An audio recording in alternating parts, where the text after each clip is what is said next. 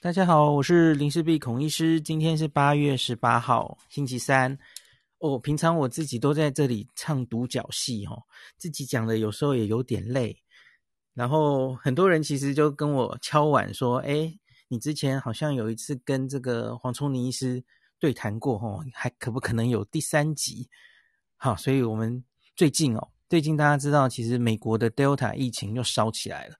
然后新闻上你可能会看到一些啊，美国这一次 Delta 的疫情，好像儿童啊，在儿童增加的病例蛮多的，然后引起很多家长的担心，所以我就想到，哎，这个议题其实请黄医师来讲，一定是再适合不过了吼，所以我们就先让让我们一起来欢迎吼，最近这一个月大家都在疯这个吼，国民乖孙。林云如，哦、国民如变成国民乖孙，对，国民乖孙林云如。然后他，大家每天星下午两点看记者会，看到了国民女婿这个罗一军。啊、对对对。那我们今天请到的是育儿界的男神，妈妈界的巧虎黄宗宁医师来到现场。我没有套个国民。对，我就刚刚一直想，对，没有国民怎么办？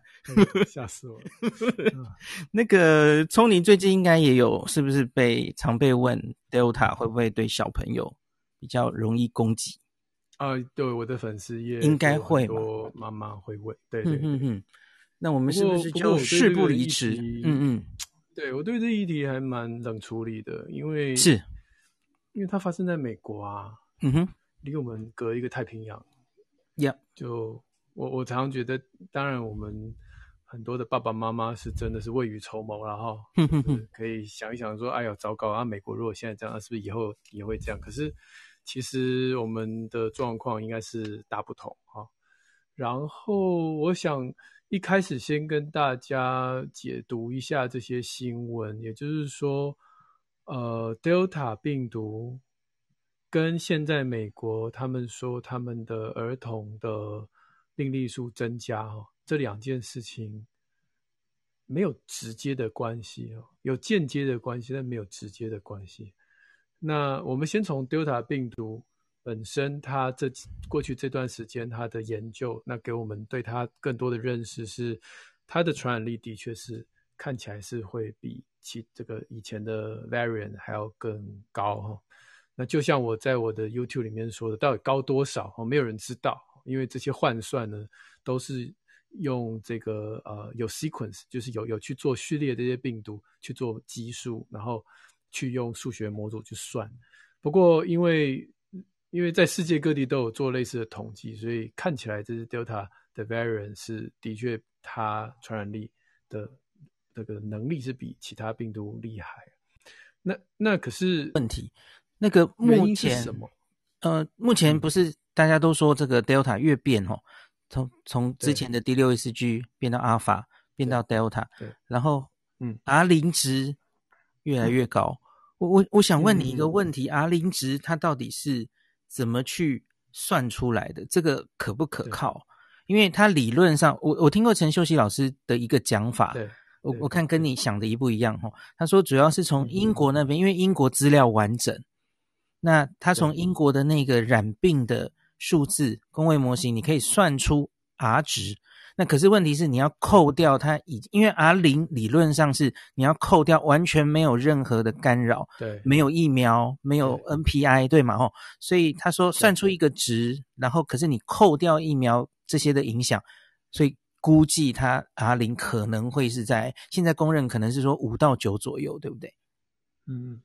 不过我我想我想这边也跟大家分享另外一个数字哦，就是叫 K number 啊，就是我们现在大概你的听众们都知道 R 零代表什么意思吗？就是一个人得了，看可以传给几个人，然后这是一个很很直观的一个反应。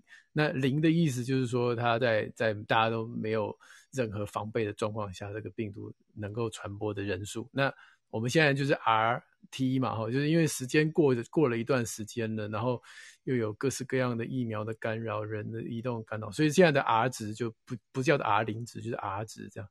那可是你想想看，哈，呃，新冠病毒有个特色，百分之八十的病例是由百分之十的人造成的，也就是说呢，在整个疫情当中，只有少数几个，不能说少数了，就是大概只有其中的十分之一是关键的传播者，我们可以称他为 super spreader，或者是超级传播者，或者是这些人他是参与了超级传播事件，这百分之十的人，哈，可能造就了百分之八十的疫情。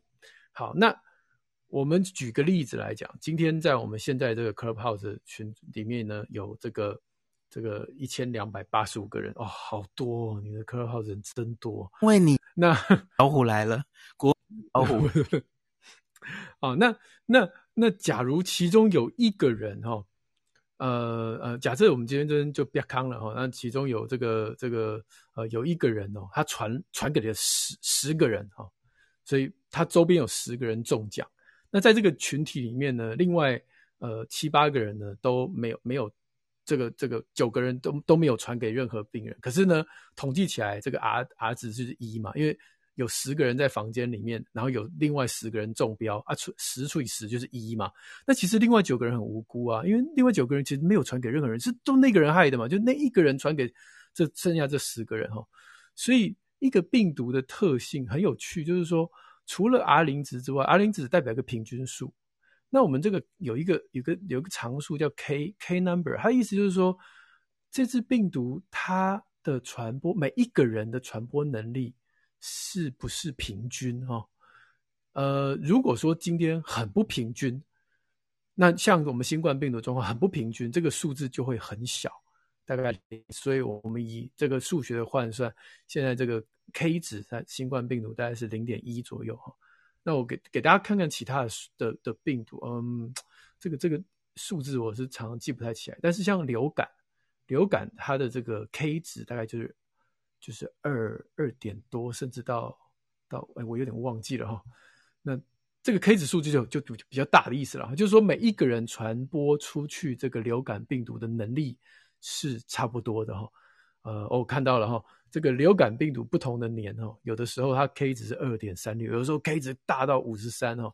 也就是说，数字越大，表示这个病毒的传播能力每一个人都差不多；数字越小，表示这个病毒只有少数几个人是是这个这个呃呃这个叫什么呃呃老鼠屎啊，不能这样讲，就是几个人特别传播的特别强，那其他人都很无辜。那我们刚刚讲到这个 SARS-CoV-2 啊，CoV-2 是零点一，那这个第一，其他的这个 SARS 一代呢，也是零点一六，然后麻疹是零点二二，代表这些病毒有一个共同特性，就是少数人他传播能力很强。我就想起去年哈，有一次在录影的时候，有一个有一个有一个呃记者还问我，他说，你不觉得我们台湾有护这神功护体吗？哈，因为那个时候我们还没有 B 亚康。他说，你看啊，那个从船上下来那群阿兵哥也没有传给什么人。对。然后那个、那个、那个，呃，有有一次是什么？从从哎船上下来，呃，也是有一个有一个群聚的就的恐慌，看世界接触者好几样，对，然后最后也没什么呀。还有酒店女公关嘛，吼，啊，对对对对对对对对。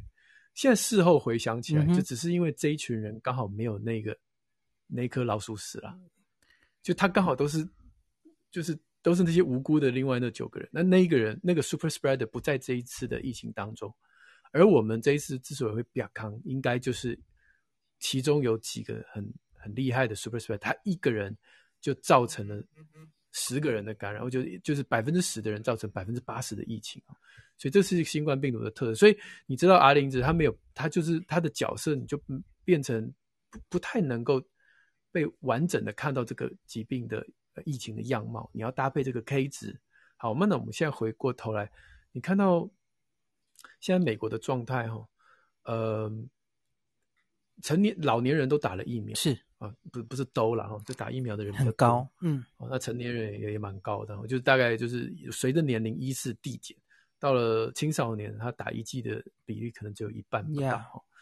那儿童是没得打，好，那所以如果今天这个病毒，撒在这个美国的土地上，那你想想看，这个 super spreading event 会发生在什么年龄层的人身上？当然是没打疫苗的人身上嘛。Yeah. 因为打疫苗的人他很很难变成 super spreader，因为他自己喷出去的病毒不是说他不会感染，只是他喷出去的病毒感染力就没有那么强。我们看到很多 study，就是很多研究发现，打过疫苗的人，他在加护自己内传给自己家人能力都变差了嘛。Mm hmm. 所以在这个这个这个这个这个病毒一撒在美国，那当然所有的这个群聚大概都会发生在没有打疫苗，疫苗打越少的年龄层啊，那就是零到五岁，五到十二岁啊。那当然十二到十九打的也不怎么样，哩哩啦啦，所以这个地方也是会多。那所以它的母数就会很大。你可以从现在看到这个呃呃美国的目前的感染的 case。这那这个病人的百分比，你会发现还，当然还是还是老年人、成年人还是多，可是那个比例已经整个萎缩，而儿童已经占了将近百分之二十，这这已经跟过去不一样。过去一整年儿童大概都占百分之十，但是现在因为年纪大的人都打了疫苗，所以那个那个分母就就不太一样了。所以我每次看到这些数字，我都很想要。呃，为为就是跟为为叫我的这个呃我的粉丝或家长们说，我们看到数字的时候不要先慌，真的，你要先问第一句啊，所有的统计入门就是请先问分母是谁，真的真的分母有多少哈？嗯，那你想想看，如果美国的儿童已经分母这感染的人大到已经是他们根本也也不可能全部都筛嘛，我们想也知道，嗯嗯，美国有很多州根本连筛都懒得筛啊，就是哦就就就这所以。那个母数一定超级大，没错，你才会看到哦。现在有人住院的人数这么多，所以我喜欢看一个数字，我喜欢看呃发生率，就是疾病的发生率。嗯、我我比较不喜欢看那个，就是你有验了，然后多少人得病，然后多少人住院，因为你验多少人得病，多少人住院，那个得病的那些人就已经不是基本的母数了，它是筛选过的。Yeah. 有被验的人验出来，啊，没被验的人都在家，你那客户在外面拍拍照，你根本不知道。所以我喜欢看那个母数的多少人口，然后现在住院的人数多少，我觉得这个数字比较能够代表一个呃 general 的现状哈。所以所以我就跟大家分享了哈，比如说现在儿童，大家都说儿童人很多，那我们看一下儿童现在呃呃网站上都有，嗯，大概十万人口，美国了哈，十万人口大概是一个。就是一个一个一个住院，哈，一个人住院。呃，我再把年龄分年龄层细分的话，哈，呃，刚刚讲一个嘛，是平均是零到十八岁是一个。那如果细分的话，零到四岁是十万人口一点六个住院，哈，是，然后五到十七岁是十万人口零点八个住院，哈，所以大概平均起来就是十八岁以下就是十万人口一个住院，哈。那什么感什么感觉，哈？呃，我们台湾大概一年生二十个小孩，二十万个小孩。那假设以十万人口一个人住院的话，就是每呃一岁的小朋友有全台湾有两个住院，两岁的小朋友两个，三岁小孩两个，大概这样哈。到十八岁，所以十八岁以下就是过去这一周，假设把美国的疫情搬到台湾来，就过去这一周全台湾有十八乘以二嘛，那就是三十六个小孩住院。那你觉得很多吗？那我再除一除哈。三十六个小孩住院，那六都各分六个哈，那台北就六个啊，台北儿童医院就两个啊，我们就马街分三个，台大分三个啊，那你觉得这样很多吗？哈，就是这个数字，你把它把它整个整个去去做换算，在台湾的现状，你就知道说啊，原来现在美国住院的儿童，如果真的换算在台湾，就是马街医院住三个，台大医院住三个这样，本周啊，本周那。好，好像就没有想象中那么多嘛。只是，只是你如果就跟在跟之前比，你就会觉得说，因为之前他他的住院率真的更低。那因为现在这个小朋友还没有办法打疫苗，但是住院高。但是那个高是那个趋势看起来高，但是真实的数字除一除还是不高。那更何况死亡率几乎是零了。我不敢说不不敢说百分之百零，那至少过去不同的州的数字在零。到零点零几哈，我忘记了，反正就是很低很低，所以小朋友基本上呃十八至少十八岁以下死亡率是非常非常非常低哈。哎，林志斌还在吗？在在在，看你非常沉默。不会，因为我我不知道他什么时候插。那个，因为我我下午有那那我我再给大家，那既然你还在，我就再继续讲。啊，请说。那那你那我跟大家分这个这个再用流感去比。OK，美国二零一八到二零一九的流感季哈。十万人口累计二点五个小孩，OK，住院好住院。那二点五当然是呃，对不起讲错了，十万人口这个这个一百二十八个小孩住院哈。那一百二十八个是流感季，整个流感季。对对，整个流感季，所以除以每一周就除以五十二的话，但每周是二点五哦，那也差不多，也是比也是比我们现在更高高呃，比 COVID nineteen 高一点五，就是对，一个是一，一个是二点五嘛。更何况流感不是一整年都流行嘛，所以如果你把一百二十八除以一季，就是一个冬天的话，那么是十万人口大概是十个人住院，那就比流感比现在这个 COVID nineteen 还多十倍嘛。所以我想流感还是。在儿童的的这个健康危害哦，如果比起来的话，我觉得还是比 COVID nineteen 还要更更严峻。那聪林，你刚刚说的那个是美国的全部平均的数字嘛？吼，对。那我觉得有一个原因，是不是因为其实现在疫情严重的集中在几个，比方说是中南部的州，然后没有打疫苗的大人比较多。回去家族内感染，所以他会集中在某些州，所以我们就会看到某些州说：“哇，我的这个小儿加护病房塞满了，等等这种新闻嘛。”哦，佛罗里达呀、路易斯安那、阿拉巴马、阿肯萨斯这些，佛罗里达比较冤呢，因为佛罗里达其实打疫苗并不是，它只是后段班，但不是最落后的。我觉得佛罗里达 OK。不知道哪里出了问题，可能大家都不戴口罩吧？是不是口罩？或者 对对对对对对，有可能。我想追加一个你刚刚说的那个 K 值，那个嗯呃，super spreader 就是超级传播者的事件，到底是跟他自己个人的特质比较有关，还是比方说我们这一次台湾进来是因为他进了一个哦非常特别的，就是万华的阿公店嘛？哦。那个短期内可以暴露的人太多了，那又是可能比较亲密的接触或怎么样，才造成了一个超级传播事件。是哪一边的因素比较多？呃，跟个人的行为、跟个人的体质，还有跟疫苗的接种率，这三者都有关系嘛？哈，个人的行为很明显嘛。我今天去参加芝加哥。音乐节十万个人都没有人戴口罩，那 喊最大声的那个应该就他就是 super spreader 哈。如果他身上有病毒的话，这个人行为的部分，那再来也也当然有些人有人会会提到个人的体质，就是是不是有些人他就是特别容易把这个这个病毒带在身上的量特别大，然后喷出来就特别多，这是一个假说。可是我一直没有看到明确的证据，或许。或许孔医师你有看到，我一直没有看到类似的证据，但这个是一个很明确的假说，就某些人就是特别跟这个这个 SARS-CoV-2 病毒特别好，所以他身上带的病毒特多这样。嗯、那这个这个在其他的疾病也也碰也碰，历史上最有名，像比如说伤寒，伤寒伤寒麻痹，他他他他就这个病跟这个细菌跟他在身上就看起来就没怎样，可是碰到别人就就非死即伤，那他是没事，所以。这个这个可以跟个人体质有关系，所以一个是个人的行为，一个是个人体质。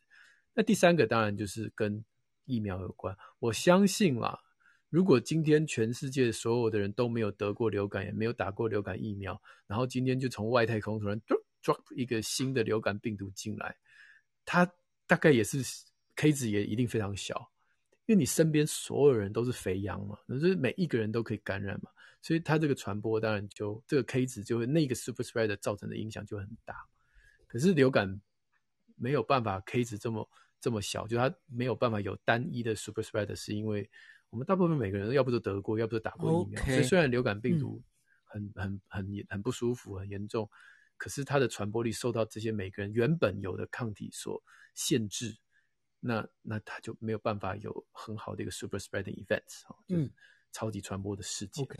所以这个这个我我想这个都都会有很多可以讨论的空间，但是新冠病病毒真的是一个很特殊的状况。那个我想追问一个《科学人》杂志本期有一篇黄医师的大作哦，上次我在这里跟大家分析过。那 因为你就其实你有讲，比方说去年此时，当时这个 D 六一四 G 这个病毒嘛，吼，那你你有提到好像这个中间什么？也也出现过类似十二月对 Alpha 的这种恐慌式报道，像是现在对 Delta 恐慌式报道，其实我们大概都看过类似的，什么它的传染力是原本病毒的十倍什么的哦。那回头来看，你你你曾形容这是一个有点像乌龙了哈。那对，那可是强快，对对对，嗯、那可是这一年半来，然后这个新冠病毒。嗯嗯它似乎现在很主流的，不只是媒体在这样报，其实我看 Dr. Fauci 或是主流医学界好像也都接受了这种说法，就是这个这个病毒好像它的 R 零值就是越来越快，而且最新的 CDC 说法甚至说它的传染力已经接近水痘。那我觉得，你觉得？你觉得？我不同意，而且也不是只有我不同意，讲的好像我一个人要对抗 Fauci 一样，不是这个意思啦。我觉得美国，我觉得 Fauci 啊，或者是美国的 CDC，他就故意释放出这样的讯息。其实你也知道他慌了嘛，因为 他就是有那百分之多少，百分之四十人死都不打疫苗，好像大概应该算，是是因为扣掉小孩，所以也许是大概二十上下吧。然后每一周不一样，死都不打。啊、嗯嗯嗯。你看他，他对他那个数字停在百分之六十，停超久的。所以我觉得他们。也有一点很急，就是我们美国都已经要解封了，然后就一群人都不打，我不吓吓他怎么可以？所以，我你可以看到他最近这些释放出来的讯息都越像儿童这个事情也是也是美国一直在吵。说老实话，你去看英国的数字，跟对我正要讲这个，静悄悄根本不讲，对，真的，对啊，嗯、英国想说不早就知道了吗？这有什么好讲那种感觉？可是美国，我相信他做这些事情都是为了要。制造出一种恐慌的气氛，要那些人赶快拜托你，再不打疫苗，我们真的没有办法很安心的解封。OK，不打一打，对啊，所以我不相信他的这个 R 零值会直逼水痘，这太夸张。是吗？哈，嗯，但他的传染力，我觉得 Delta 的的数字，我那天看到一个，虽然不是很大型，很抱歉我忘了哪一个国家，他非常认真哦，他直接去，就是真的，虽然是人数不多，但他真的每一个都去做。Viral load 就真的去做病毒培养，嗯、Delta 好像真的喷出来的病毒就是时间这个比较多，就时间待的比较久。对对，所以 Delta 这件事情我就不会再像 Alpha 或者是像之前那个第六意思觉得说 OK，好像对对对，Delta 好像真的真的是有它的 super power 在。那但是为什么我们还没有一个定论？但现实的状况，它已经不是光是用统计的数字，就是啊跑一跑跑一跑说，哎，小好像传的比较快，看起来在病毒学的证据上面，它也稍微是比之前旧的病毒厉害一些。这可能就要提美国 CDC 的口罩政策大转弯，它就是声称那个麻州的研究，嗯、有打疫苗的人那个测到的，一开始的那个 CT 值跟没打疫苗其实差不多，然后他们就这样做，嗯、然后后来英国公卫。那个的报告也说，我们发现也是这样嘛。那可是我有看到、注意到一个新加坡的研究，新加坡也去做了，然后他发现打疫苗的人，他 viral load 还是降的比较快哦。也许到第六天就分开了嘛。说，所以我我觉得我的解读是，打过疫苗还是应该理论上是传给别人的能力应该还是有比较低吧？哦，你觉得是不是这样？对，不是理论上是真的啦，是。就 secondary infection 的 rate 都会都比较低，即使是 Delta 也是这样嘛，吼。对，所以疫苗是有效的，疫苗是有效，疫苗对于重症死亡保护率依然是有效。我们没有要称说它百分之百，但是依然是很有效的。然后疫苗也是可以有效的减少你害到其他人的几率，这这都是很明确的证据。OK，但它都不是百分之百，就是。那我们这里其实可以出出来接到今天美国可能会。呃，宣布的一个重要的事情 就是，其实这几周国外都在炒所谓的第三季的问题，哈，booster。嗯嗯嗯。那我会想插出来，是因为我们，我我自己在这一个多月一直看，我觉得因为很明显，我我们就只说美国啊，美国现在面临的问题，应该主要是 Delta 会烧起来，是因为还是有部分的人没去打疫苗，都都在这些没疫苗的人。呃到重症的人，重症到死亡的人，其实还是以没打疫苗的人为主嘛，吼。那可是，我就觉得他们有一些人的注意力就转移到了，大家知道今天台湾也什么忽然爆出打完两个 AZ 两剂 AZ，我们有是九个还六个那个突破性感染，嗯，突破性感染这个东西在一般人看起 听起来会觉得很害怕。然后，所以美国就有一种气氛，也不只是美国啦，很多先进国家说，我们是不是该打第三针？那可是我我个人的解读会觉得，这会不会是搞错方向了？你是不是应该要很努力的去让那些还没办法打疫苗的人打到他的第一针，而不是让乖乖已经打疫苗的人很担忧，我打不到我的第三针，要开始注这第三针？你你怎么看这个第三针的问题？首先就是大家呃就这么巧，就是上次我来这边你的你的 Clubhouse 的时候，我们就已经聊到，这抗体本来就是会 waning，就本来就是会掉的。哦，你打什么 AZ AZ，你打混打，你打 mrn 反正你打任何的组合，反正两剂疫苗，你一开始就算抗体冲得超高，它就是会掉。所以当它掉掉掉掉掉掉掉，再加上病毒的突变突变突变，所以你一定会 breakthrough infection。我从来不觉得有人会这么的理。就不会有人了。我已经直接讲了，我不是说十年内每个人都会得过一次嘛？就不管你有打疫苗没打疫苗，十年内你一定都会得过一次的新冠病毒。所以我的暗示也告诉你，不管你有没有打疫苗，你一定会得。就是这个这个这个这个 breakthrough infection 的突破性感染是长是一定会发生，只是快跟慢而已。那美国因为很早就开始打了，所以他们很多人抗体也开始 waning，都掉掉到了这个可以被 breakthrough infection 的这个状态。那问题是我们疫苗的重点还是放在它可以预防我们就算得了不要重症跟死亡，而那个能力还是在的，所以我们要先搞清疫苗本身的这个意的的意义在这里哈。那第二，如果说今天呃讨论为什么要打这个这个第三剂 booster，其实呃也是因为如果我们那么的怎么讲，我我我们我们。对于这些老年人或是呃高危险族群，我们其实也不是那么的确定。当他抗体往下掉掉掉到一个程度的时候，我们也不是很确定他是不是能够有效的让重症跟死亡再降到让我们很安心的程度了哈。一定有降，但是是不是能降到很安心的程度？降到即便是我的爸爸妈妈、我的阿公阿妈。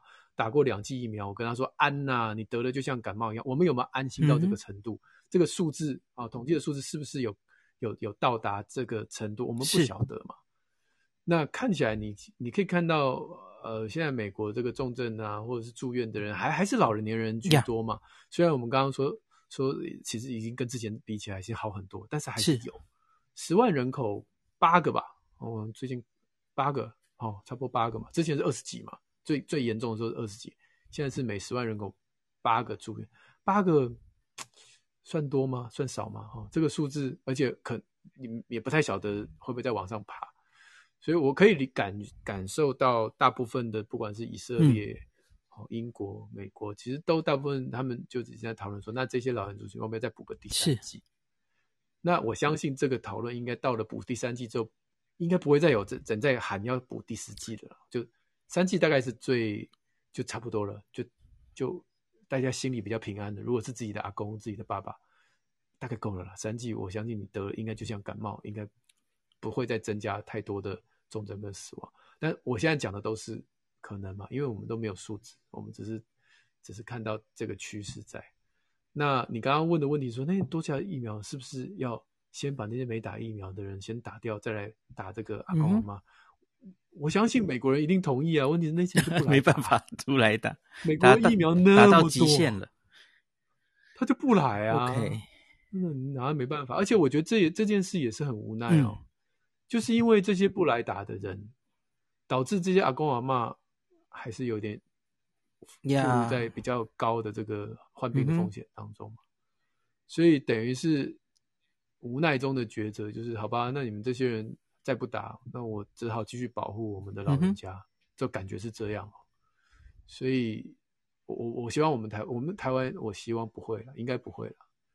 就是不要打疫苗，不要只想到保护自己，你要想到你打疫苗是保护跟你活在同一个同一块土地的其他的人，其他的你身边的老年人、家人，你你坐捷运，你身边坐的阿公，你坐公车旁边那个那个老老阿嬷。如果你不打疫苗，你当然你觉得我年轻力壮没事儿，我打疫苗干嘛？但是如果这个你不打疫苗，你得了，你只是轻症，你甚至无症状，但你旁边阿公阿妈就很难说了。虽然他打过两剂，但谁晓得他会不会会不会是那十万人口中的那八个？你不晓得。所以我有一个就一般人大概也会想问说，有没有可能没完没了？因为你看哦，因为你刚刚有说三剂搞不好就够了，那可是问题是，那六到八个月后会不会抗体又降又降？那这些人会需要第四剂，然后一直一直追加，一直追加，还是比方说，我有看到一个说法嘛，比方说 B 型肝炎疫苗，或是某一些疫苗，它本来就是需要三剂，而不是也许两剂就够的，这样会会是这种状态吗？我们只能说，要要做了才知道，真的说不知道。对，嗯，我我真真心觉得这个新冠病毒。这三剂再追上去有点像，OK，我我真心是这样觉得，但是也许我是错的。诶，我其实刚刚有有一 个 national 应该先讲，就是我觉得假如我们要呃确定多半的人，或是某一些族群人需要打这第三剂，应该是我们看到他连重症的防护力都降了，对不对？因为他万一很快的，他虽然得了得了一个正常感染。可是他等于就是哎，自然的 booster，对不对？然后抗体的免疫这个记忆马上唤醒，对，抗体马上生出来，然后哦，就让他多半不会进到重症的话，其实这不一定需要这个加追加嘛，对，没错嘛，吼。对对，所以你我这种人，我我是不会呀，yeah, 我了解，我我不我们不是那个那个族群，对。那所以好像据说以色列那边好像最新。有看到连保护力都降了，所以我觉得可能是让美国想要做这个决定的原因。嗯呀，yeah. 对，但这有另另外一个问题哦，一样，呃，我们是同全，不是只有同岛一命，我们全球一命哦。如果今天这个为什么 WHO WHO 这么？我正想讲这个呀。Yeah, yeah. 如果其他的国家都还达不到，那你在那边打第三剂。那你很高兴唱了哈利路亚，你们的人比较没问题。可是，在其他国家没有疫苗的国家，这个病毒就开始继续 evolution，继续进化。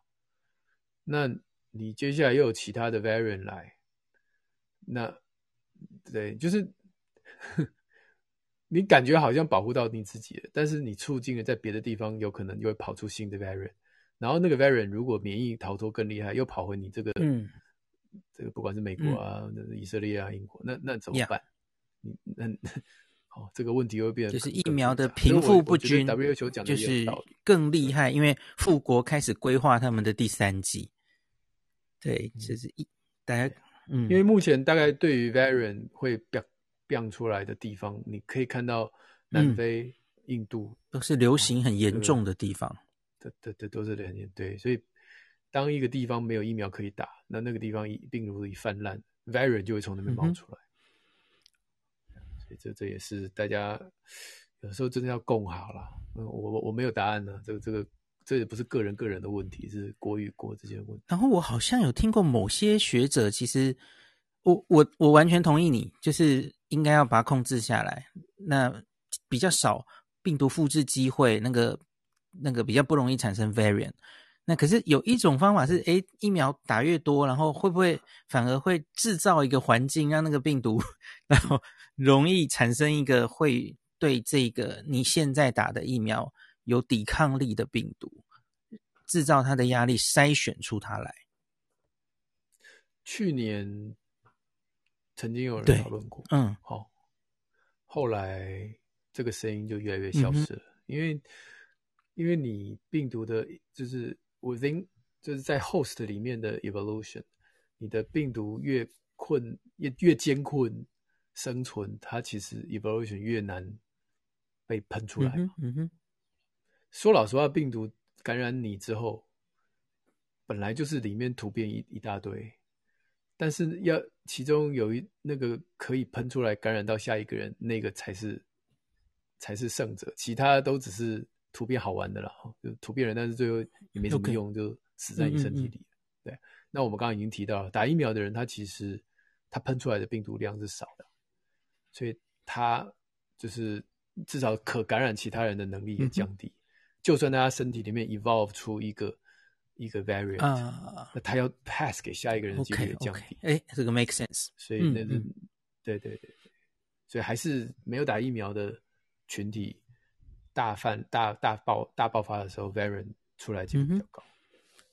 既然我们刚刚提到第三季，所以来延续我下一个问题，其实这也是有一点困扰我，或者说我最近很注意的，因为你应该也有注意到，最近有很多大型的这个呃保护效益 （effectiveness） 啊，就是真实世界中这个疫苗的保护效力。然后不同的疫苗针对不同的变种病毒，我看这一个月、两个月都陆续有国家吼有这样大量的研究。那最近最常被大家提到的一个是美国的 Mayo Clinic 那个研究嘛吼，那他追踪他说，哎，这个新闻标题也很吓人嘛吼，说哎，针对 Delta 病毒，莫德纳疫苗好像比 BNT 好。然后你应该也有看到那个卡达的研究嘛。然后以色列的研究，嗯、然后加拿大安大略，当然这些研究多半好像还是在呃草稿阶段了哈，还没有正式发布等等了哈。嗯嗯、你有没有一个感觉哈？因为我我原来第一个看到说声称，诶 BNT 下降，然后莫德纳好像还好的研究，我就说哎再看看，这这可能只是研究方法怎么 样或怎么样哈？你要在别的研究也看到才能下结论嘛哈。可是我看到 Mayo Clinic 之后，我有一点诶，真的差这么多吗？因为你应该有看过嘛，他其实对很多就是施打的时候，呃，各种因子它其实都校正过了嘛。然后可是发现，诶，怎么进入七月之后，对 Delta 的保护力哦，哇，那个差距很大耶，就是莫德纳跟 BNT 哈。对，你你你怎么看？你你很意外吗？我我觉得还好啊。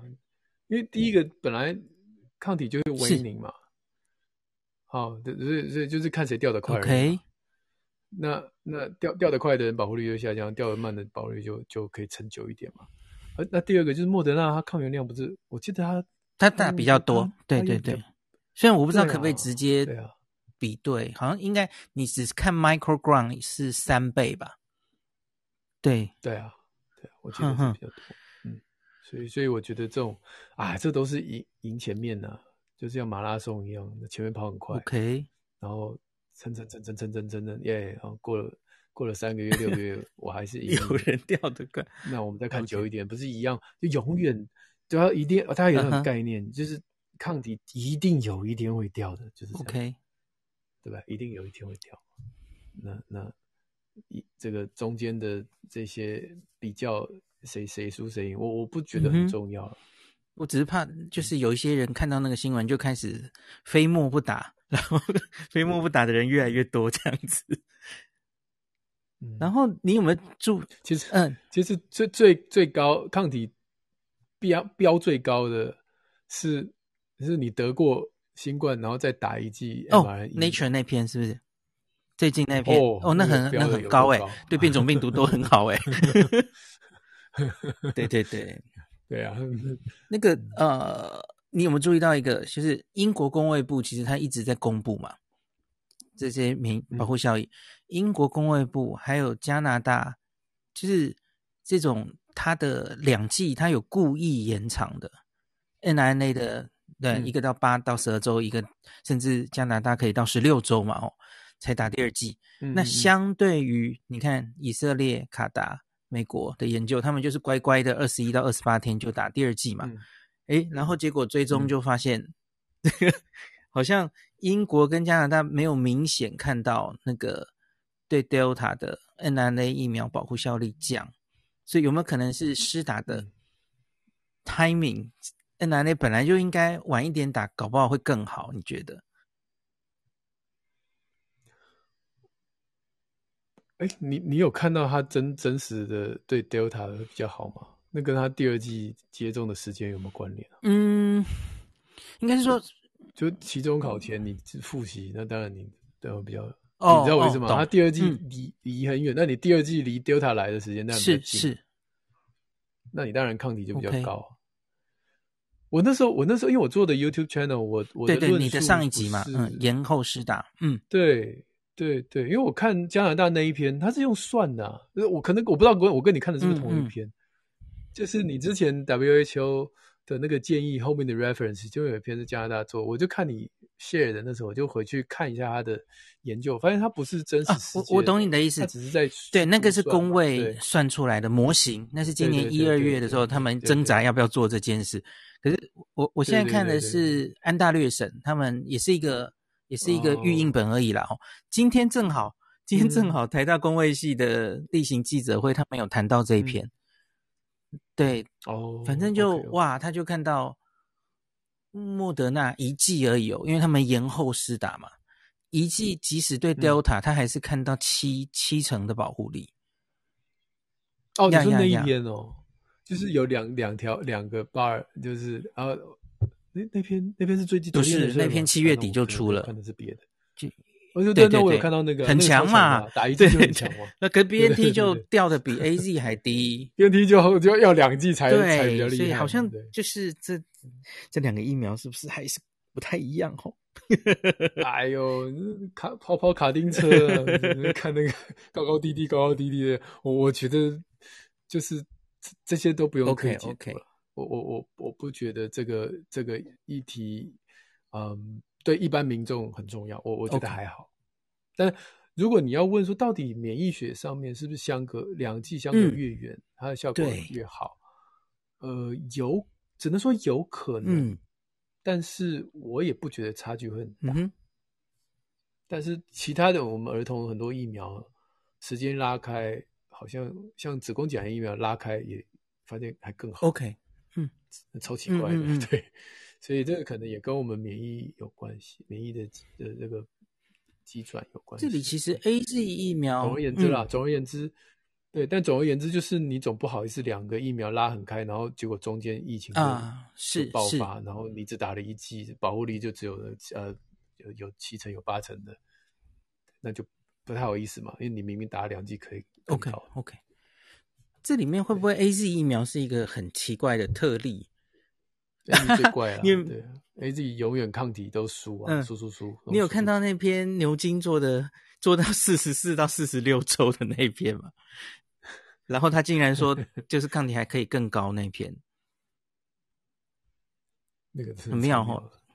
但但是 AZ，你说相隔到四十四，嗯嗯，他只抓了三十个 Phase One 那个时候的人，因为已经离这么久了嘛，哈，打第二剂，然后竟然竟然更高哈。对，，A，A Z 的故事你很清楚啊。嗯、他当然相隔越久，当然越高、啊。懂懂，就是你你那边也有讲，是另外讨论的。对啊，你你他身体对那个腺病毒载体的记忆还在，你打疫苗就丢到水里面嘛。是，是，是。对，但是如果你隔越远，那他记忆越模糊，那这个腺病毒载体的疫苗就越有机会在第二次比较多一点的跑到你的细胞里嘛。了解。那当然，吹出来的抗体就会比较高，所以 A Z 是特例了，yeah. 所以他他也不太可能再打第三剂了，Okay.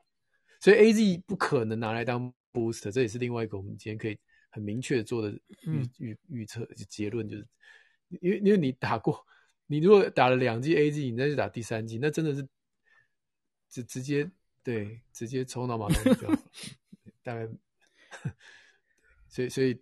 A 这个不管是 Johnson Johnson 或 AZ，我相信大概就两季就结束了。Okay. 之后如果你要 booster，你就补别的 booster 别种疫苗。所以其实 AZ 这个第一个是我们现在很多人打了第一季，然后在等第二季，有点担心会超过了呃我们目前规定的十到十二周了，八到十二周。但起码超过一些，应该是学理上。叫、哦、千万别担心，对，对，对，对你你只要国这个不要疫情不要。跑起来，然后国门有守住，哦啊，那这个这个这个，你其实相隔越远，你应该是越开心。就以长远来看，长远来看.以以打完那一刻来看，你会是所有 AZ 里面打的，应该是抗体最高。但一样啦，时间拉到十年，它还是会掉。Yeah. 都是都一样。嘿，好，那这个，哎，既然讲到这里，那台湾现在很明显是采取哈，指挥中心是采取多半人先尽量打到他的第一季嘛，然后把第二季延长。对对，对。那你你基本上赞成这个策略吗？对，就是搭配把国门封死，嗯、搭配完整的的疫调，然后不要让社区爆发。这两这些这两这这两个策略。搭在一起当然是最棒.就是我们国内没有什么没有太大的疫情，嗯、然后同时这个疫苗就是呃，这个这个稍微拉长一点，嗯、没有什么坏，没有没有什么想不出什么不好不好。那可是现在我们可能会在追这个所谓覆盖率，因为现在已经大概四成了嘛，哦，至少打一剂。对，你觉得要打到什么程度的时候，我们可不可能要回过头来追某一些族群的第二季的覆盖率？这个很难决定哈。对啊，那太难了。嗯，就看去看看之前加拿大怎么做，嗯、就跟着他。他们其实应该是 Delta，加拿大那时候就是 Delta 进来就觉得第二季很重要嘛，哈。英国、加拿大其实大概都是这样。嗯，对对对，先先不管 Delta，他那时候用数学模组算，他的假设每一天。抗体掉百分之一嘛，就掉掉掉掉掉掉掉啊！啊，掉到三个月多就零嘛哈。他用这个数学模组去算啊，他假设的啦，用数学模组去算，所以他才会说这个两剂之间相隔哎十十十二，他最后是弄十六周，加拿大十六对吧？就是他算出来说大概这样勉勉强强是 OK，不能再久了。这个嗯，对对对对对。对他们的这个数学模组上是这样做，那我们台湾要不要跟着这样做？OK 啊，嗯、只是他们那时候是有疫情的，对，没错，没错。那、啊、我们现在这样算不算有？也是有零星的，毛毛的，真的是。他们他们英国去年十二月跟加拿大的三月都是疫情完全烧起来的状况，呀、yeah，对，跟我们不是完全一样哦，这个跟跟我们不一样的状况。嗯、对，那所以这个回到小朋友啦，哦。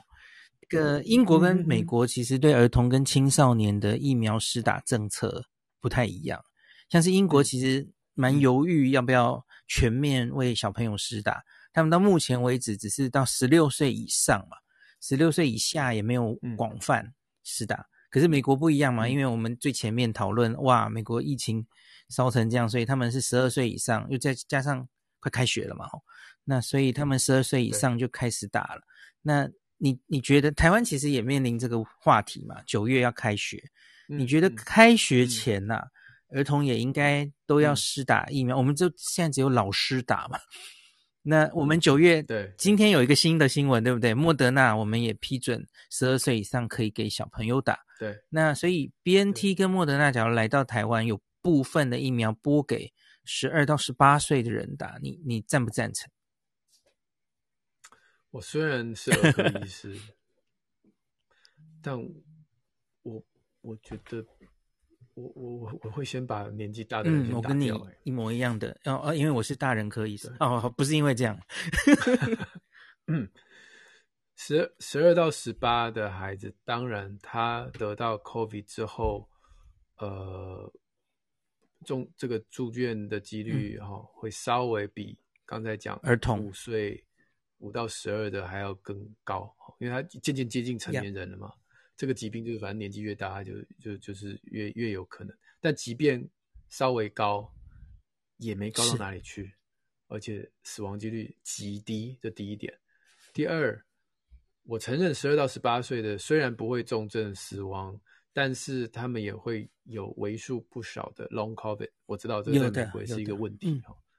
哦，这个慢性的 COVID 就是，哎，虽然是轻症，你没怎样，可是之后就开始这个脑脑子就不太好使，然后觉得不不哈，brain fog，然后每天累累的，然后有的人呼吸急促、胸痛，然后每次一量心跳都八十七十九，就奇怪哦，那种感觉很不舒服，那就是身体感觉还在烧的感觉。那这种我不是真的发烧了，就是感觉就是浑身不对劲的感觉。我我承认 long COVID 在十二到十八岁是会发生的。但是啦，但是啦，毕竟它还是会过去，拖个一个月、三个月，最多最多到半年。大部分大部分的 long covid 慢慢还是会消失。所以，相较于成年人，如果我们以台湾这样，成年人都还覆盖率还不到一半的状况下，我宁可把那些疫苗去保护真的会重症会死掉，而且 long covid 几率更高的成年人。那把这些先覆盖了之后。再来考虑十二到十八，我我的想法是 OK OK，我跟你一模一样的想法，只是现在看起来风向好像是要给 年轻人 保留。哦，就如果比如说像高端开放了，当然高端现在十二到十八还在做临床试验，对，还在做。但是就从我们这一次的这个这个这个这个这个开放的速度，你可以看到，就是先开放嘛。那我们真的是希望留给成年人，但如果中间好像快过期了，啊嗯嗯，或者什么，大家都就往下，那当然往下是.只要合理合理是没问题。但我的意思说，那个第一个机会应该还是得留留给比较容易重症、这个这个高风险，然后然后甚至 long covid 比较多的这些人。所以九月我们目前可能就会照这个状况开学嘛，吼。虽虽然说可能会部分疫苗留给学生，可是毕竟你也不知道 BNT 什么时候来，量量可能也不多嘛，吼。那所以对。这样的状况下开学，你应该也被很多焦虑的家长问，对不对？呃，已经快来了嘛，吼。那像现在就是这些幼教老师，老师们都打，然后学生们这样，以现有的这样状况开学，你你会怎么给担心的家长建议？对，所以所以我都不，我每一次都讲一模一样的话。我说，我我说这个疫情，儿童不是主战场。Okay. 所以儿童得到这个病毒最可怕的是带回家，然后传染给家里面打疫苗的大人。所以很多爸爸妈妈，我都觉得他们爱孩子真的是我很感动。但是你要爱自己，嗯，你 你你得到病比较惨，对你的孩子得到病还还好哦。所以你自己，我是觉得，如果你家有孩子要上学，第一步应该是先把自己保护住。你有什么疫苗？先勾，赶快先把自己的抵抗力拉起来。这样，就算你的孩子在学校得了，带回来给你，你至少不会重症死亡。你要照顾他，哎，你先顾好自己啊！你看我，我，我，我都常讲那个故事啊。我们之前呃医院里面病房，那个小朋友跟大人一起住嘛，因为因为他可能妈妈跟小孩都中了，所以就会关在我们儿科的这个隔离房。Oh. 你看那小朋友隔离那十十十天十四天，在那边跳来跳去啊，每天在那边打电动。他妈妈咳得要死，根本没有办法照顾他。那你看这个画面，你心里就知道说，你看这个状况就是小孩得没事，妈妈得很惨。那如果你是主要照顾者，真的爱你的孩子，你应该先把你自己保护好。所以你自己如果打了疫苗，那么就算你们两个都得病啊，两个都哇哇哇跳跳，呃，两个人都轻症，那这样才是正确的状态，不是吗？所以这这是我我我跟所有家长的。的鼓励了，当然我不是说孩子，所以可以在学校就是让他们自自然的这个群聚感染，不是这个意思哦。这这个后续的后坐力是很强的，因为孩子一群聚，然后回回家回家传给大人老人，那我们医疗就很烦，所以。学学生在学校要做好戴口罩、勤洗手，甚至我知道现在中小学还有规定吃饭的时候要隔板，有有有，没错，然后不可以讲话哈。我觉得这些措施都没有错哈，但是不要搞错对象。这些措施其实是希望学校不要成为病毒的培养皿，然后回传给这些他的家人啊或者是老人。就这个措施的目标，最终的目标是那个，所以你很容易明白嘛。所以为什么老师要打疫苗？Yeah. 对不对？这这很，因为老师年纪比较大，啊所以他得了会比较惨啊。所以当把老师的疫苗保护住，老师也心安嘛，这是对的啊，这是对的。所以这整整体的状况下，大家就是呃送孩子去上学，不不要太紧张，只是嘱咐他说，我们要做这些事情是为了保护我们这块土地其他人。你你也可以把这个观念传给他，就是我们防疫不是为了害怕恐惧，不是为了说哦你你会传给我，不是多一层。我们保护我们，我们做好防疫是为了保护我们身边所爱的人。那你这样做这件事情就很有意义。你每天去学校不止学习，而且你还做了对社会很有意义的事情，让他让让让孩子知道说：“哎，我很有价值，我我戴口罩洗手很有价值。”大家听到要听巧虎的话，其 实我觉得很多家长真的有点过分担心这样子哦。而我可以理解啦，嗯、你被媒体这样洗脑，你一定不知道怎么。不知如何是好，嗯，嗯，对啊，因为因为新闻都只只讲现象，而美国的儿童的病例真的真的。句点，没错，句点，那你后面然后嘞，你没告诉你然后嘞，然后就开始说 BNT 疫苗要留给年轻人打，这样。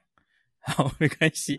那个 我今天准备的问题到最后一题了，那可是聪你，你还有没有体力？我们要开放几个人上来问问题吗？我们怎么每次都搞真的哈、哦，还是还好。其实重点有讲到就好，不一定不一定要开放。嗯、你你你觉得呢？对，我我可以开放，可以了哈。好好好，那我现在问最后一题，然后我同时也邀请大家上来、嗯、举手上来。那可以的话，最好请把你想问的问题写在 bio 里哈。我我可能也不不好意思拖太晚的时间哈，我可能就请也许三到五位朋友上来哈。那我现在问我准备的最后一题，就是我常常开玩笑，也也不是开玩笑，就说美国、英国、以色列。这些疫苗已经打的差不多的覆盖率的国家，我我形容他们有一点像在期末考了吼，因为已经准备走向开放了吼，某种程度回到过去正常的状态的尝试哦。可是看到目前为止，你知道英国这个七月十九号自由日啊，然后美国哦，美国当然也是已经放飞自己一阵子了。那英国跟美国目前在期末考似乎就考的不太一样哦。你你自己观察，你觉得我我们现在可不可以说英国是否获致了一定程度与病毒共存的成功？那英国跟美国差在哪里？英国跟美国差在哪里？嗯，为什么会看起来一边颠颠簸簸的？佛奇还说我们好像走向错误的方向。可是英国诶，原来以为他们挂了哈，这个夏天搞不好又一个 surge 上去。诶，结果发现还好哦，那个重症死亡都压得很低，这样子。对，我觉得也许因为美国太大，嗯、就像你刚刚讲，不同的州接种率不一样，所以你看那个有很多美国很多好的州，就是接种率很高的州，嗯、整体两剂接种率还可以到快百分之七十，那真的很很惊人。可是。不打疫苗的时候可以低到三十多，嗯，所以我觉得美国可能有比较大的问题是它的这个是接种率的差异性很大。那在那个接种率比较差的那些州就会 昏天暗地嘛，嗯嗯。所以可能美国可能不能从一个国家来解读，它是每一个州你要把它视为一个独立的单位来解读它的疫情。嗯、那如果这样的话，你去看那些。疫苗打得比较好的州，其实它并没有大家想象中的这种医疗的负担啊、崩盘这么严重。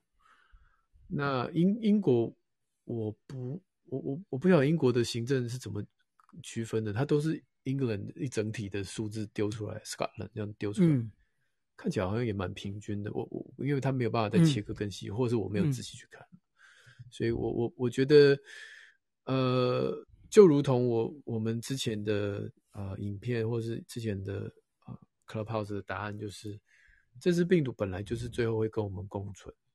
那呃最最理想的状态，我们讲台湾台湾，我心里面想最理想的状态就是所有有重症危险的人，通通都打完两剂疫苗。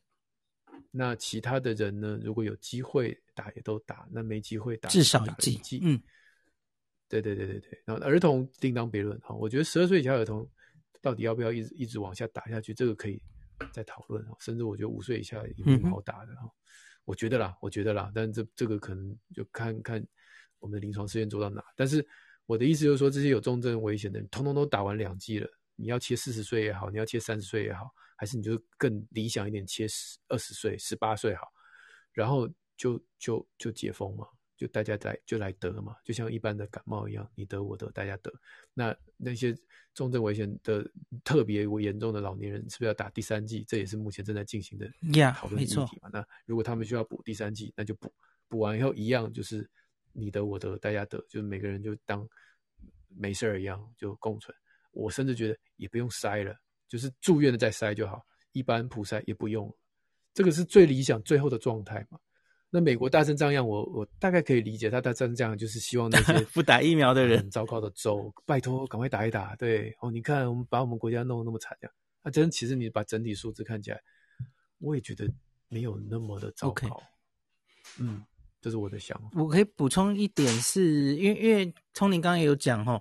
就只看那个绝对的呈现给你的确诊数字，可能就是会误导你对这个国家疫情的判断，对不对？你要看那些重症死亡，然后另外你还要看是对对对 PCR 阳性率，就代表你到底 检查你有多用力去检查嘛，吼。那所以其实英国、以色列是很用力去检查的哦。英国到现在还是很用力检查。哦，Boris Johnson 也有说，他至少到明年一月前，因为因为你要确定嘛，你要确定这样是不是 work。对，所以所以我其实经过这一次之后，吼，我不太会嘲笑英国研究了耶，因为我觉得他们其实是很有意识的，而且背上他们的一些证据、一些工位模型，然后走向这个开放的路。我觉得美国不是，美国有一点是被逼的，要开放经济呀、啊，或是人们已经控制不了了，大家都要开放了，就就这样有点被动的走向放飞自己的路，嗯、然后搞得乱七八糟。可英国就是它的、嗯、对风格，它的开放的 road map 四个阶段嘛，它其实走在计划上，我觉得还不错哎，嗯。嗯，嘿嘿。这个你比我还清楚，好、哦，你你的常常在这个关心每个每个地方的这种疫情的控制的走向，不只是数字而已。我看你连政策都，因为主要就是英国打的是，我们也打很多的 AZ 嘛，所以我觉得英国是一定要好好的看，对对对，对啊。好，那我们是不是就来？我先请了一位这个 Gaston 是也是儿科医师来，请请说。呃，丛林孔医师，大家好，好久不见。你好。啊、呃，那个上来其实是一方面是 echo，一方面再来呼吁一下，就是因为我在第一线嘛，在基层，是，所以我真的发现哦，只要新闻出来什么，那大家本来打疫苗哦，就可能又在犹豫一下。刚刚有说嘛，就是呃前一阵子可能甚至有那个莫德纳疫苗不是有 nephrotic syndrome 啊啊。还有一些欧盟的一些新的副作用出现，那就开始有一堆病人问，嗯、或者是刚刚孔医师有讲啊、呃，现在又报道 Delta 对哪一个的效果比较好，哪一个效果比较不好，那大家又开始在等。嗯、那我这边是想要真的在呼吁，就是我临床上真的看到民众会一直想要，诶，今天新闻好像对莫德纳比较好，对辉瑞比较好，那大家又会开始想要等，因为我们后面好像也有辉瑞呀、啊，我是不是要再等等看？好，那我我真的觉得今天那个丛林跟孔医师给大家非常好的 summary，就是其实就真的第一季赶快打，我们一直在强调，就是重症的保护力才是重要。就像刚刚孔医师在聊说，刚刚有个议题嘛，就是什么时候要打第三剂，其实应该很简单啊，你只要看到那个打第二剂的人，那他还是得了重症的。就算他是呃，譬如说他是高风险的，他可能是老年人，他打了第二剂，他虽然 breakthrough infection，可是他如果没有重症，你不需要打第三剂啊。其实他之后再感染，事实上可以把它当成是一个自然的 natural booster，那他自己抗体又更高了。所以我我非常认同，要 echo 一下从林刚刚讲的，就是其实虽然我是儿科医师，所以我也认同现在的主战场事实上是。在老年人还有高风险的那些人，那我其实很担心一件事情，我不知道从你有没有这样担心，就是，嗯，开学之后，那我其实不是担心小朋友会会大肆的传染，然后小朋友会有重症，这刚刚已经分析过了，发生率是十万分之一。我担心的是，就像我们以往的流感的 model 一样，就是小朋友在学校是培养皿，然后带回来。给我们的阿公阿妈，给我们的大人，对，因为其实刚刚讲到 K 值哦，我就明确的觉得，其实我觉得小朋友 K 值是会很大的，我相信从你应该 也有同感，对不对？啊、哦，因为因为我们对小朋友不会防御嘛，哦，阿公阿妈还有爸爸妈妈，我们对小朋友他生病了，对我们咳，我们根本不会嫌弃。我们不会戴着口罩，我们不会嫌弃，所以这些小朋友回来，其实传染给我们家人是是非常容易的。那我自己觉得，我们台湾疫情之所以还可以守得不错，是我觉得大部分都可以锁在家庭里面，就是呃，大家家人可能真的没办法，因为太亲密了。可是出去外面，哦，大家可能不敢用餐，跟大家跟陌生人会保持距离。对。可是其实我担心的，开学之后，那如果有一些黑数。有一些一点点的 Delta，现在是锁在家里面，可是开学之后经过学校再传回来，那那时候我们的普及率如果不高，那我觉得真的我们先前的阿法就让我们五月十四花了两个月才下来。对，如果有 Delta 出来，我觉得花个半年都可能。嗯、所以我其实在这边呼吁也 echo 刚黄呃丛林讲的，就是其实大家呃先不要担心小孩，主战场事实上是在高风险的老人，所以一定要好好的劝家里面还没有迟迟不肯打的老人，尤其他是在等疫苗。其实很多老年人我在基层看到，他们早就能打的，他就是一定要等到他的莫德纳。哎、嗯，那你怎么劝？剩下连雅啊，对不起，连雅已经挂了。好，没事。连雅挂了，对，连雅挂了。可能可恶，不能押韵了。对，好。对，所以所以真的，我想呼吁所有的的 Clubhouse 的朋友，家里面的高风险的人一定要赶快打。甚至你自己如果打了一剂，要不要马上打第二剂？我甚至都觉得不要急着去打第二剂吧，等大家第一剂都打得很很普遍了，好，把那些第二剂留给大多数的高风险跟老年人施打。哎，这以上是我的 echo，谢谢。非常棒，对，真的，谢谢 Gaston，许医师还是许医师？许吧。从那我我们。我们以前在高中的时候，我们打过篮球。我是修平啊，啊，原来根本是旧事啊！你的照片我认不得了。我跟你讲，从你以前高中，我们真的常打篮球，是哦，厉害。哎，又会读书，又会打球，真的真的，难怪现在是呃妈妈的偶像。你，你就别谦虚了，你知道我们高中老师是专程邀请许修平学长回来跟我们学弟们开示的，你就知道他在老师的心目中多优秀。我我怎么忘记有这一段呢？有。OK，我真的真的哎，很很从你很羡慕，我一直有 follow 你的 YouTube 啦这些的，真的为帮我们儿科医师说了很多卫教，我就可以少讲很多，我就叫他们去看你的 YouTube 就好。谢谢谢谢谢谢，谢谢 学长。哎，接下来上来的顺序应该是哪一位？是应该是 Harry 啊，Harry 请。Hello，Hello，黄医师，黄医师好。Hi，Harry，你好。Hello，呃，我是那个旅馆业的从业人员哈。是。这个我这几个月的心情算是真，应该是说在我们旅游业算是可以说一个特别的代表。为什么这么说？是因为呃，当初我们疫苗来，AZ 来，结果呢完全没有人要打。那当时我是开放自费的时候。第一个冲去打的，哦，我们我应该是我们饭店唯一一个就是当时有去打的人。哇那对，那最近为什么要特别提这一点？因为我们呃八月三号开放就是呃宜兰双北都内用之后，我们现在开放订房之后，我们现在终于到最近哦，这这几天而已，我们透过呃旅馆工会造册，我们现在终于第一线人员也开始打了。那特别感觉就是说。从大家一开始完全没有人，就是想说，哎，那你怎么会去打？到现在大家疫情的时候在家里蹲了两个月，然后后来现在开放了，大家但是开放的时候，像微解封七月十三开始，大家还是没有打疫苗的状态。那到现在终于把疫苗打起来了，就是那个感觉是很很难形容。我们现在目前开放订房之后，就是我们旅馆业一。这是一个非常特别的情况，就是我们是非常期待又非常害怕受伤害的。就是 期待是当然我们希望，因为我们疫情是非常长，我们的住房率是完全就是没有办法接客了嘛。到后来现在我们现在开放之后，现在室内是规定呃五十人以下嘛，也就是说我们要安排我们的住房率去调整的可能我们可以接的人数。对，那现在就是终于我们。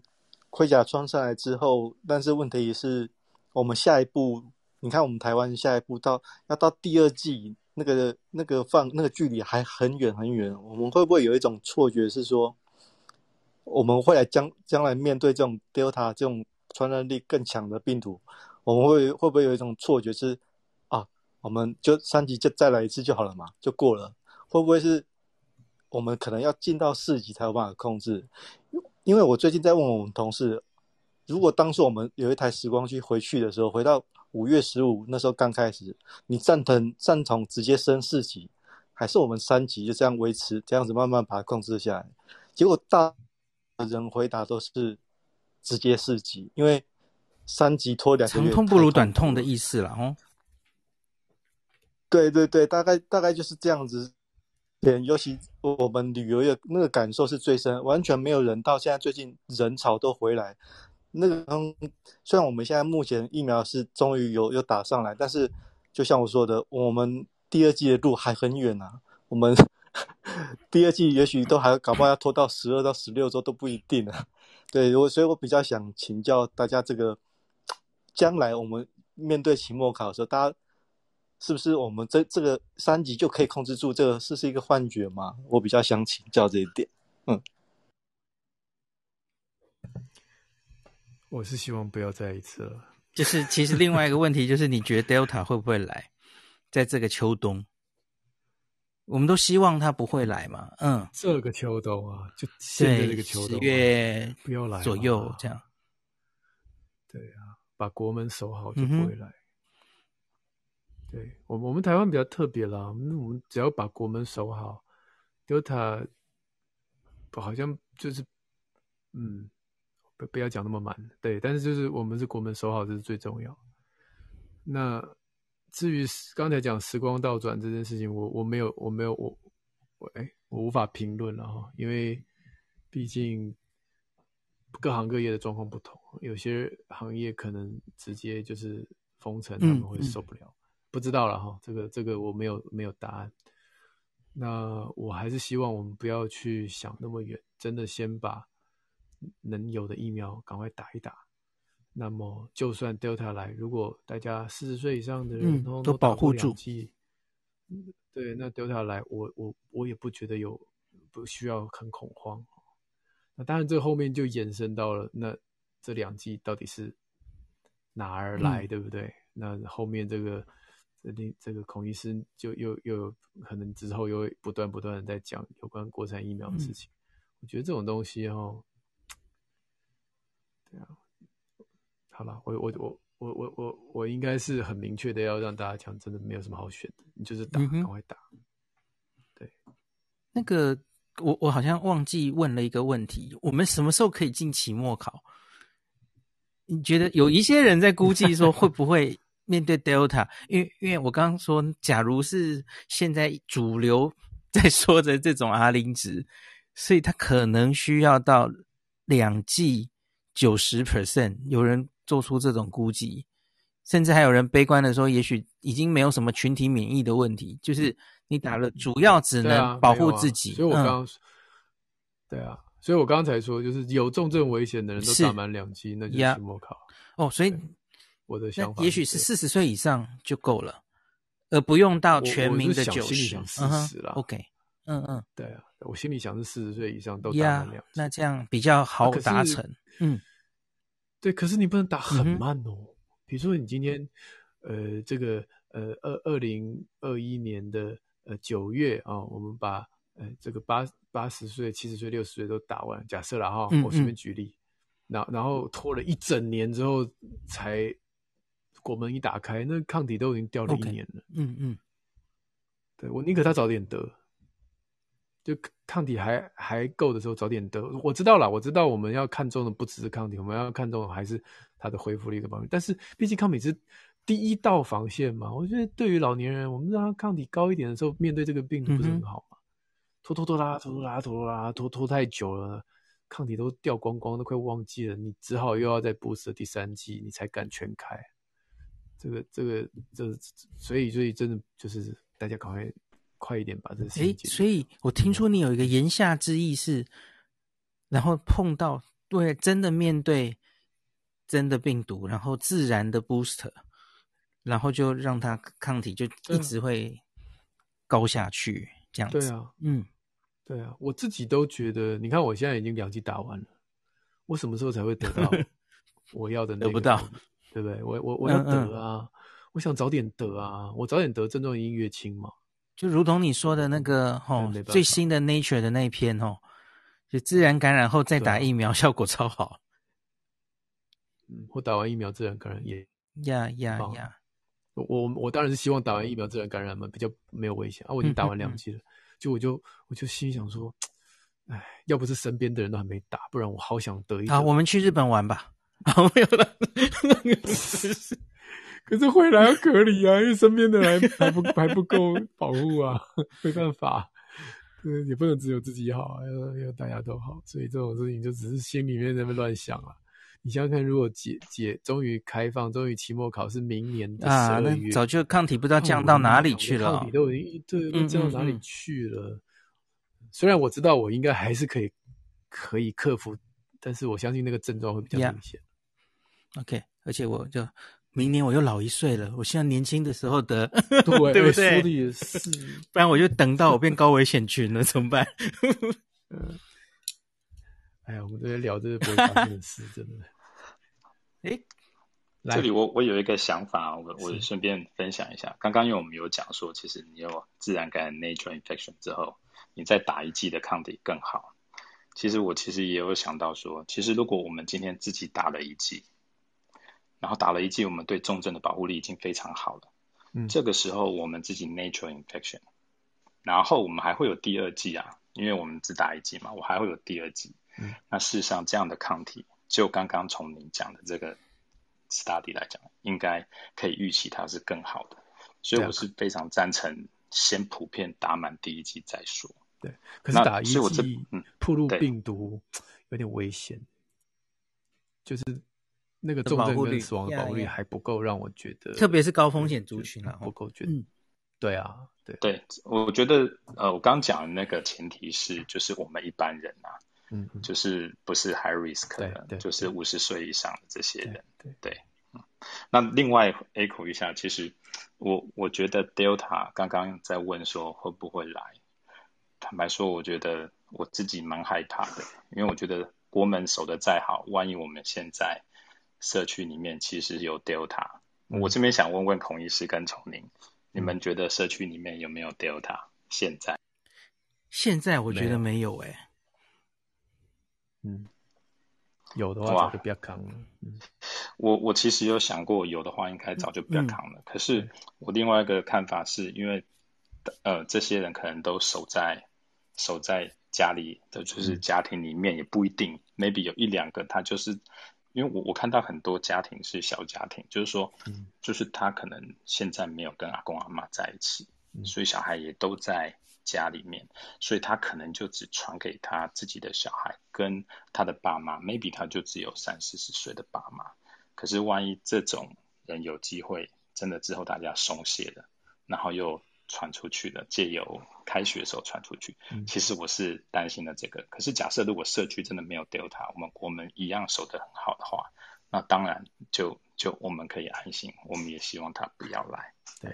可是我真的担心开学的时候，哎，我另外有一个问题，在欧美的，在欧美之前看他们的状况，他们事实上是会让小朋友回去上课之前，每一个礼拜，我记得是英国这样做，每一个礼拜或两个礼拜，对，他会居家做筛检。那我我真的也认为，如果我们台湾，呃，而呃，台湾的就是疫苗覆盖率还没那么多的时候，其实筛检不是真的保护小朋友，是。把这些人抓出来，嗯、让他不要有机会变培养皿，然后再透过学校再传给其他的家人。我我其实是建议这个，可是我我不知道现在大家有没有在。好了，那个美国美国 CDC 就有针对学校的这个筛检的政策有呃有有一个表格哈，比如说你当地的这个呃筛检阳性率或者是盛行率哦，有分四个等级，呃，可能人数的小于多少多少，那就不用筛。啊，如果到几到几啊，那就是每每七天要筛啊，几到几就三天要筛，这样。他那他有一个表格，那还有社团活动，比如说呃，我都看最左边那一行，因为最左边那一行最最最像我们台湾，目前申请率很低哦然后阳性阳性筛检率很低，那基本上就是老师打疫苗，然后学生不用筛，除了呃那个会近距离接触的社团，比如说那个柔道社啊、摔角社啊，这种这种就。他们会有说，哎，最好能够用这种居家的 rapid test 快筛，然后呃，可能是呃三，我忘记是三天还是七天一次了。但其他的社团，什么棒球社、网球社这种距离比较远的，啊，或者是不太讲话的那种下棋的社都不需要。就是在盛行率最低的这一栏是这样。那当然，随着盛行率越高，它的筛检的次数就会越频繁，筛检的范围就会越越大。所以这个是其实是有已经有一些有一些规范可循，有 SOP 在的。对对对。可我们目前台湾好像没有看到有人想规划这样哦，上学就固定的，就是因为升学可以也不需要这样做了。嗯，因为我们台湾也蛮高规高高高标准的啊，就是申请率一高，你学校也对，没错，对对，你也不用筛，是的，关了。所以现在反而是公司好好在筛，越来越多，越来越多。那些，对啊，你对啊，你最你最清楚了，你你几岁可能都要筛啊，三天一筛。Hello，哎。不好意思，我插个题，就是刚刚有你们有谈到说，就是之前如果说假设有打过第一剂的人，那如果说之后有在感染的部分，然后又有有关于大概类似这样的话题，我想问一个问题啊，就因为个体反应差别很大，会不会有一些很多是可能之前五月那时候大规模感染，然后可能。无症状啊，因为无症状嘛，也不知道。然后现在已经好了，然后现在开始打第一剂，所以第一剂的后的反应就没有没什么反应。有些人很反应很激烈啊，有些人就完全没没有反应。这个会不会跟之前曾经感染过，然后现在又打第一剂有有关系？我想问一下这个问题。不好意思，谢谢。以台湾的状况，一定应该不是啦哈。以台湾的状况，你打第一剂，有些人有反应，有些人没反应，那就是先天。的体质哈，然后年龄也是越小，发生这个有不舒服发烧几率越高。的确，这个在台湾应该是是是是就是就是就这个情形。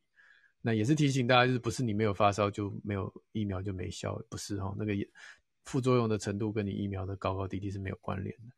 那但是在国外有可能哦，比如说比如说比如说你打了之后哇超级不舒服，那。搞不好你真的曾经得过，然后你才打疫苗，那当然那个反应就会特别剧烈。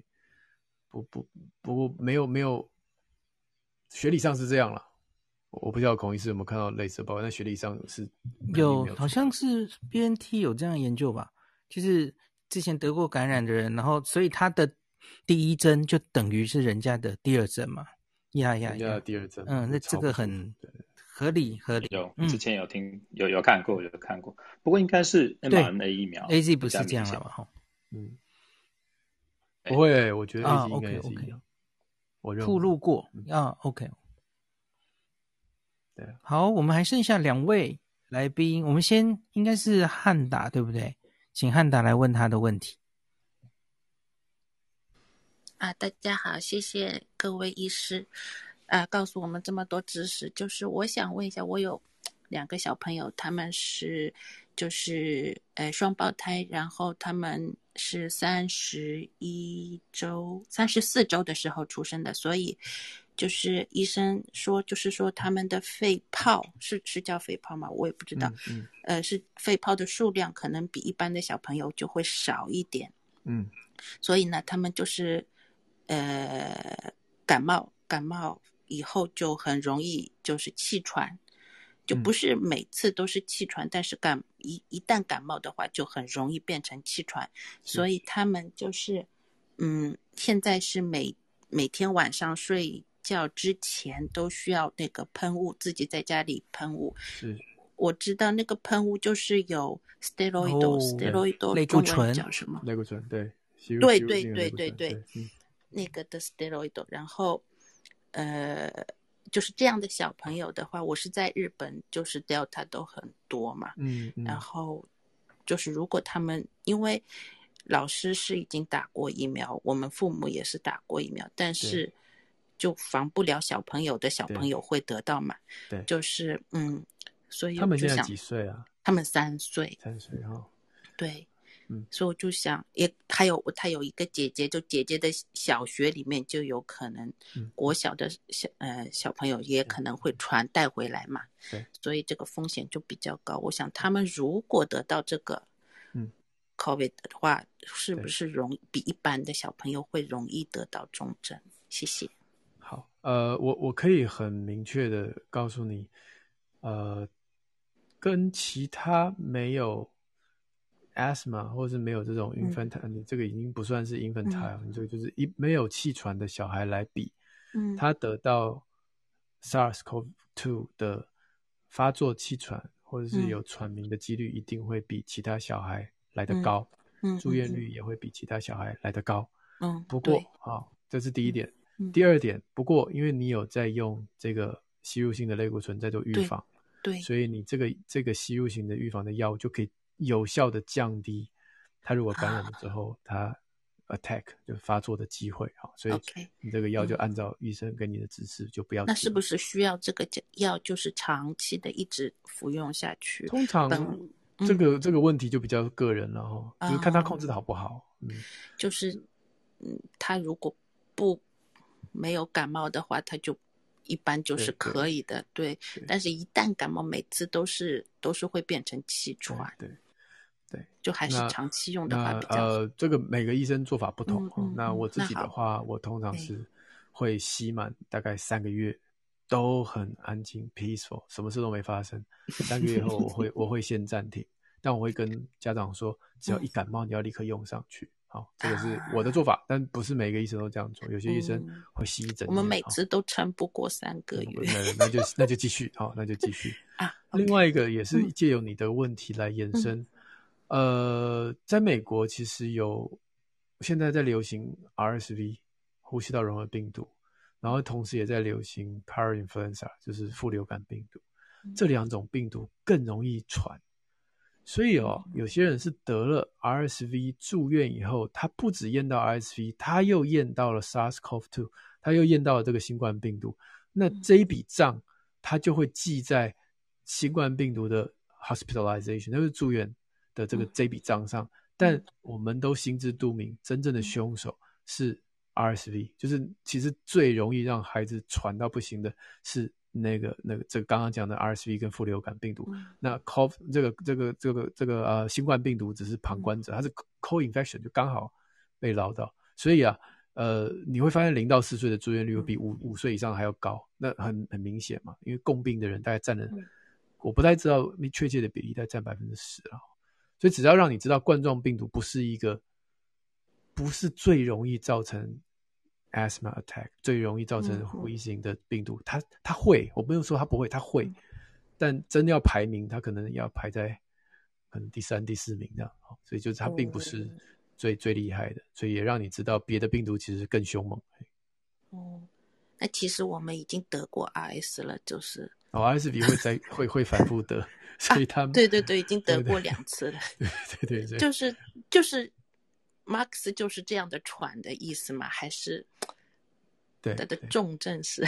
对啊，因为你喘到喘到没有办法，你只好去医院所以氧气罩。OK OK，那那那个就会算在重症里面。嗯，那好，谢谢黄医师。OK，嗯，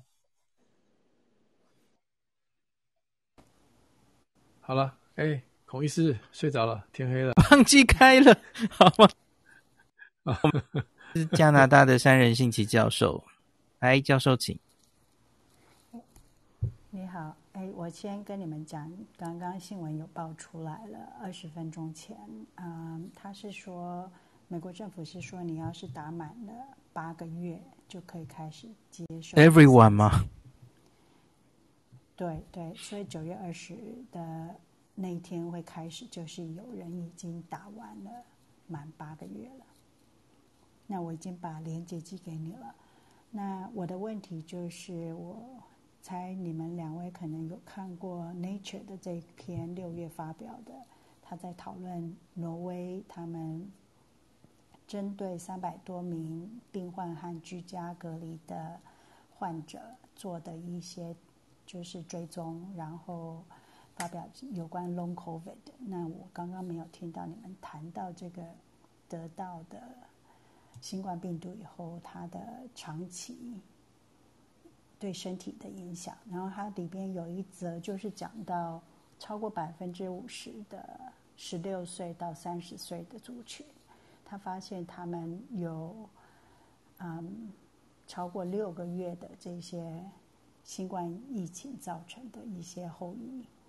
持续影响就对了，所以这像这样子的报道，对我们这些在北美的家长，小孩子要开学了，可是政府我我们加拿大了，基本上是我们卑诗省是说你不需要戴口罩，也不用再去做其他的这些以前做的那些安全泡泡的学习方式，所以现在家长出来上街去抗议的真的非常很多。